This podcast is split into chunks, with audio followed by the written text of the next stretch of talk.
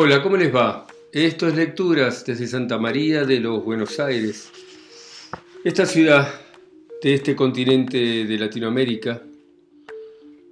Em, y vamos a continuar leyendo Facundo, de Domingo Faustino Sarmiento, que narra la muerte del caudillo Facundo Quiroga, que ha sido ordenada por Juan Manuel de Rosas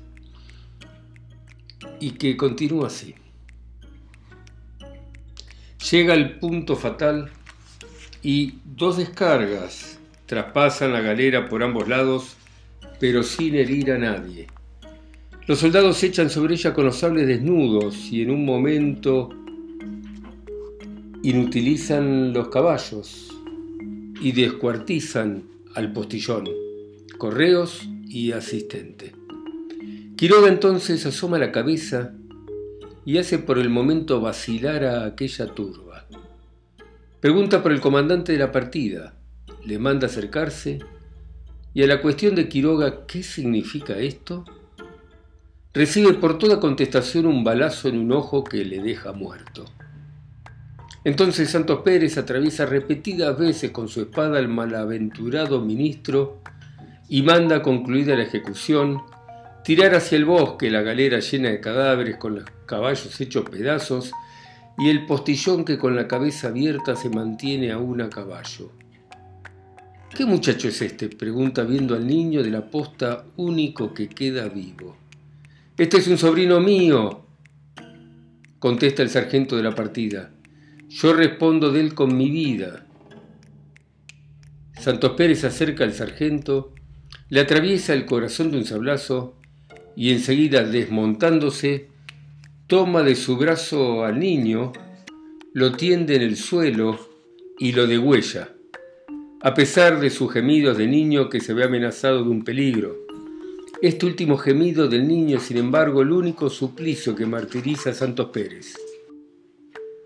Después, huyendo de las partidas que lo persiguen, oculto en las breñas de las rocas o en los bosques enmarañados, el viento le trae al oído el gemido lastimiero del niño. Si a la vacilante claridad de las estrellas se aventura a salir de su guarida, sus miradas inquietas se hunden en la oscuridad de los árboles sombríos para cerciorarse de que no se divisa en ninguna parte el bultito blanquecino del niño. Y cuando llega al lugar donde hacen encrucijada dos caminos, lo arredra ver venir, por el que él deja al niño animando su caballo. Facundo decía también que un solo remordimiento lo aquejaba, la muerte de los 26 oficiales fusilados en Mendoza. ¿Quién es, mientras tanto, este Santos Pérez?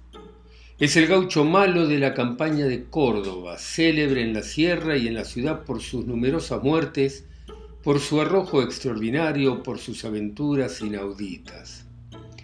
Mientras permaneció el general Paz en Córdoba, acaudilló las montoneras más obstinadas e intangibles de la sierra, y por largo tiempo el pago de Santa Catalina fue una republiqueta a donde los veteranos del ejército no pudieron penetrar.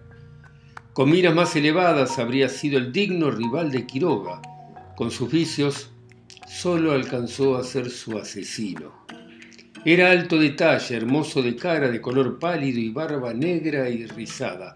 Largo tiempo fue después perseguido por la justicia y nada menos que 400 hombres andaban en su busca. Al principio los Reinafé lo llamaron y en la casa de gobierno fue recibido amigablemente. Al salir de la entrevista empezó a sentir una extraña descompostura de estómago, que le sugirió la idea de consultar un médico amigo suyo, quien, informado por él de haber tomado una copa de licor que se le brindó, le dio un elixir que le hizo arrojar oportunamente el arsénico que el licor disimulaba. Más tarde y en lo más recio de la persecución, el comandante Casanova, su antiguo amigo, le hizo significar que tenía algo de importancia que comunicarle. Una tarde, mientras que el escuadrón de que el comandante Casanova era jefe hacía el ejercicio al frente de su casa, Santos Pérez se desmonta en la puerta y le dice, aquí estoy, ¿qué quería decirme? Hombre, Santos Pérez, pase por acá, siéntese. No, ¿para qué me ha hecho llamar?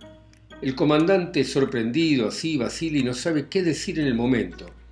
Su astuto y osado interlocutor lo comprende y arrojándole una mirada de desdén y volviéndole la espalda le dice, estaba seguro de que quería agarrarme por traición. He venido por convencerme nomás. Cuando se dio orden al escuadrón de perseguir los santos, había desaparecido. Una noche lo cogieron dentro de la ciudad de Córdoba por una venganza femenina. Había dado de golpes a la querida con quien dormía. Esta, sintiéndolo profundamente dormido, se levanta con precaución, le toma las pistolas y el sable, sale a la calle y lo denuncia a una patrulla. Cuando despierta, rodeado de fusiles apuntados a su pecho, echa mano a las pistolas y no encontrándolas, estoy rendido, dice con serenidad. Me han quitado las pistolas. El día que lo entraron a Buenos Aires, una muchedumbre inmensa se ha reunido en la puerta de la Casa de Gobierno. A su vista gritaba el populacho, muera Santos Pérez. Y él, meneando desdeñosamente la cabeza y paseando sus miradas por aquella multitud, murmuraba tan solo, tuviera aquí mi cuchillo. Al bajar del carro que lo conducía a la cárcel gritó repetidas veces, muera el tirano y al encaminarse al patíbulo su talla gigantesca como la de Dantón, dominaba la muchedumbre y sus miradas se fijaban de cuando en cuando en el cadalso como en un andamio de arquitectos.